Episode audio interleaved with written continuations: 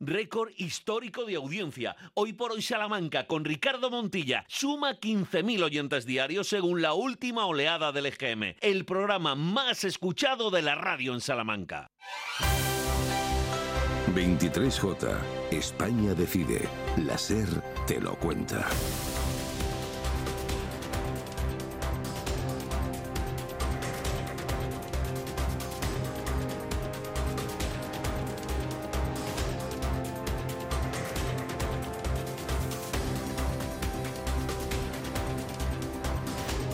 Después de haber escuchado algunas de las voces protagonistas del fin de semana, de esos que en algún caso se convierten casi en alaridos en busca del voto, vamos a la reflexión, al menos ruido y más reposo. Reposo con mensajes a veces que podrían perfectamente ser grito de desesperación. Al menos es a lo que muchas encuestas, estudios sociológicos, nos llevan. Miren, vamos a hacer un ejercicio. Nos vamos a marchar hasta, hasta octubre. Octubre próximo, 2023. Del 12 al 15 de esa misma fecha llegan las vigésimo primeras jornadas Jóvenes sin Armario. Con mesas redondas, con debates, con propuestas. Una de las figuras que va a estar ahí es nuestro siguiente protagonista. Es filólogo, comunicador social, activista LGTBI. Es David Jiménez, que ya nos escucha a estas horas de la mañana. David, ¿qué tal? Muy buenas. Hola, buenos días. Estamos ante uno de los momentos más complicados, no sé si utilizar la palabra alarmista, pero es grave de los últimos años para los derechos de los colectivos, del colectivo.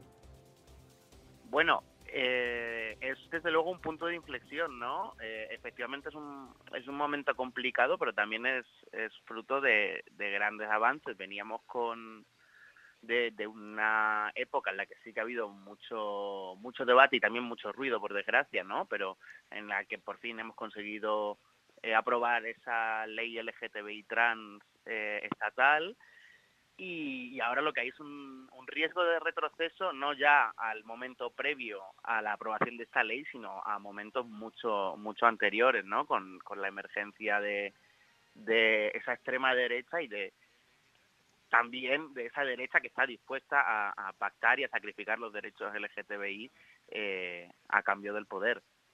Hace apenas tres días escuchábamos al expresidente del gobierno, Mariano Rajoy, en un meeting ante personas y posteriormente emitido en muchas televisiones, eh, recogido por muchas emisoras de radio, es decir, al final llegando a millones de personas, decir que hay que hablar de las cosas que le importan a la gente y no de los trans, ni siquiera hablaba de ley, de los trans. Las palabras son importantes, los mensajes son importantes, eh, cuestiones así son censurables.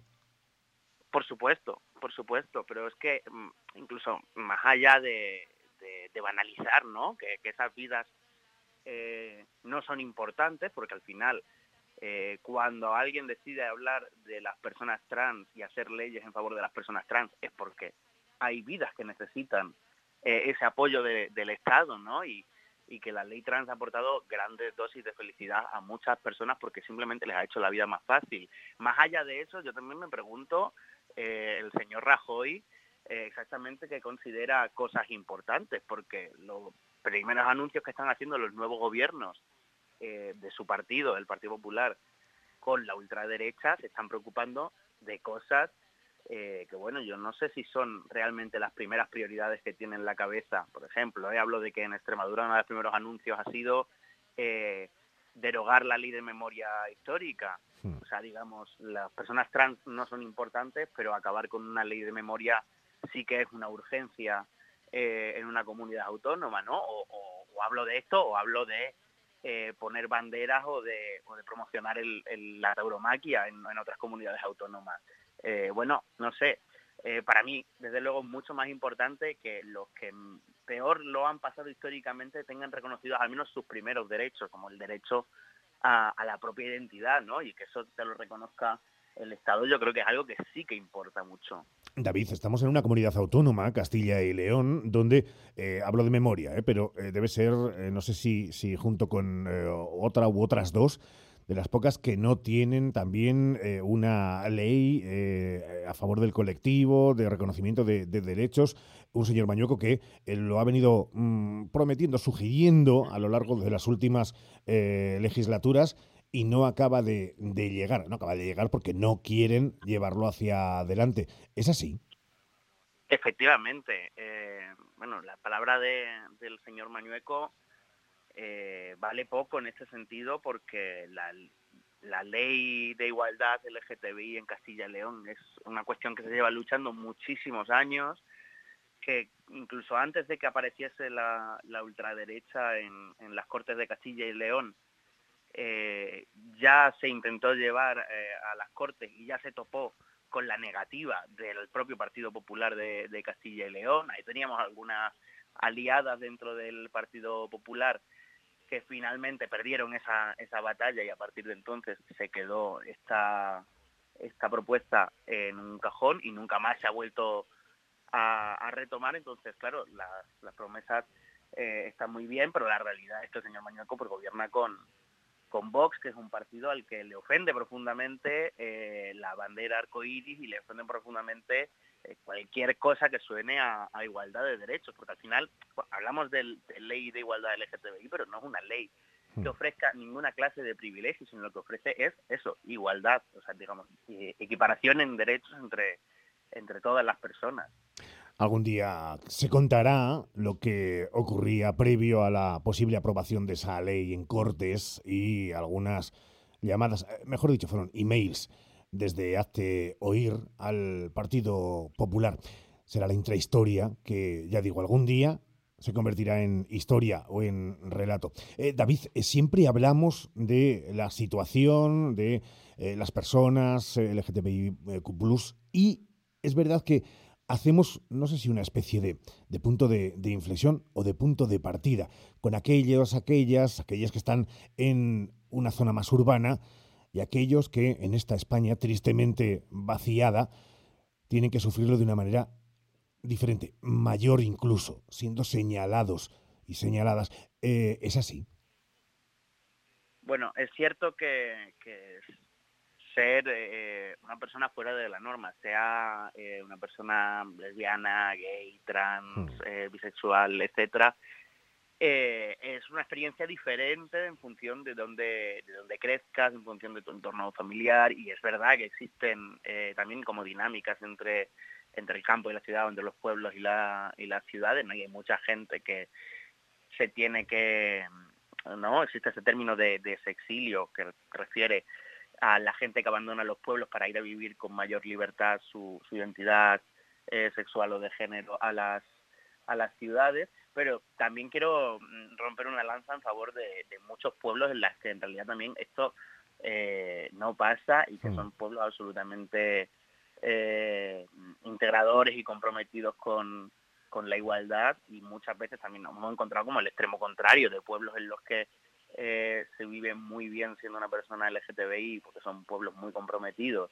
y en Salamanca de hecho tenemos un ejemplo en, Miranda de Azán por ejemplo eh, frente a ciudades que al final eh, a veces son más hostiles. Entonces sí que esto es cierto, que existen estas, estas diferencias, pero también, digamos, eh, cuidado con dibujar siempre a los pueblos como esos entornos mucho más hostiles frente a las grandes ciudades más liberadoras, porque es cierto que esas dinámicas ocurren, pero también ocurren en el, en el sentido opuesto más allá de las administraciones que han de ser las cercanas o las que ya se elevan a comunidades autónomas o Estado eh, garantes de, derechos, eh, también están eh, motores impulsadores en Salamanca, tener la universidad como está la universidad en pro de los derechos del colectivo, aparte de una garantía, también es un aliento.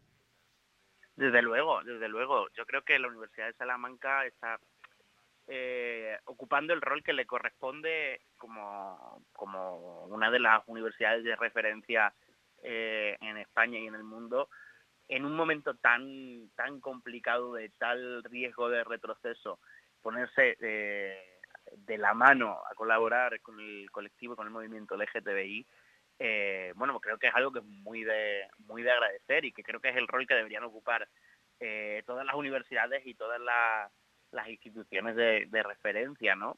En ese sentido, pues bueno, eh, de verdad que agradecer profundamente a, a, la Universidad de Salamanca y animar a que siga siendo así, eh, también gobierne quien, quien gobierne. David, eh, para ir finalizando, eh, que Vox haya dicho que si llega a, eh, bueno, pues a, tocar pelo, y perdónenme la expresión tan castiza, de poder a partir del 23J, derogará cualquiera de esas leyes que vayan a favor del colectivo. Esto eh, significará, entre otras cosas, lo digo porque hay algunas de las preguntas que nos han llegado a través de nuestro WhatsApp directo en esta emisora por parte de, oyentes o familiares de oyentes del colectivo, eh, significará, entre otras, que se retomarán o serán factibles o serán legales aquellos métodos que pretenden corregir, eh, curar la enfermedad del homosexual. Claro, o sea, al final eh, vuelvo a lo de antes, ¿no? Cuando decíamos que, que aunque se llame ley trans o ley LGTBI, no es una ley que otorga privilegios, sino es una ley que, que, lo que hace es garantizar la igualdad. Hablamos de estas cosas, ¿no? Hablamos de que precisamente gracias a esta eh, ley estatal, eh, ahora mismo no puedes ir a, o sea, no puedes mm, llevar a una persona homosexual a una terapia de, conversión, que es una cosa que, que increíblemente seguía existiendo hasta, hasta hace, eh, pues eso, un año y poco. Eh, y como esto, otras, otras anomalías, digamos, como, como el hecho de que se podía mutilar a, bebés intersexuales eh, al nacer con total legalidad y al amparo únicamente del criterio de, de un médico. Al final, eh, de lo que se trata con estas leyes, y lo, por eso digo que estas leyes también importan, diga lo que diga eh, el señor Rajoy, es por eso, porque eh, suena muy a, a, los años 60, pero, pero era una cosa que pasaba hasta el año pasado. Y efectivamente, con la derogación de estas leyes, puede volver a pasar. Mira, además en el cine eh, estos días hay una película maravillosa pues que habla precisamente de los años 70, se llama Te estoy llamando locamente, y refleja estas terapias eh, de conversión que existían en, en, los años 70 y que estaban muy normalizadas. Por fortuna con los años las hemos eh, ido viendo de una manera cada vez más anómala, pero hasta el año pasado no se prohibieron. entonces, en ese sentido, mucho cuidado con, con a quién metemos en los gobiernos y qué promesas hacen, porque al final ellos pueden eh, venderlo como que simplemente no quieren que ondee una bandera arcoíris en el ayuntamiento, pero la realidad es que lo que están dejando entrar es esto precisamente. Con Alba Flores, pero sobre todo con la grandísima Ana Wagner, con eh, Omar Banana, con Jesús Carroza, eh, con la música de Rigoberta Bandini. Más que recomendable esa película que nos decía David. una última, David, intuyes, no sé si ya casi casi como filólogo, como activista, ¿Intuyes que, será importante la participación o estás con esa bola de cristal como estamos todos por saber qué ocurrirá en una fecha como el 23 de julio eh, en, las urnas en cuanto a participación? El escenario es muy incierto, efectivamente, no, no podemos saber qué es lo que qué es lo que va a pasar, pero sí que hay una cosa que, que es clara, que es que a mayor eh, participación y a mayor movilización, más difícil lo van a tener los ultras para entrar en el gobierno. Entonces yo lo que sí que lo que sí que creo y lo que sí que creo que tenemos que insistir estos días es en que todo el mundo vaya a votar, eh, la gente que, que no esté en sus casas espero que haya podido votar por correo y la gente que, que pueda que vaya a votar este domingo, porque nos jugamos muchísimo, nos jugamos eh, seguir avanzando en derechos o retroceder varias décadas. Entonces, eh, independientemente de, cuál sea el resultado, además, también creo que es muy bueno y muy sano democráticamente, ¿no? Que haya una, buena participación. Así que animar a todo el mundo y sobre todo animar a todo el mundo a votar en esa clave de defender y, de ampliar eh, derechos para todas las personas. Ampliar derechos, además, siempre es una cosa que nunca resta derechos a otros.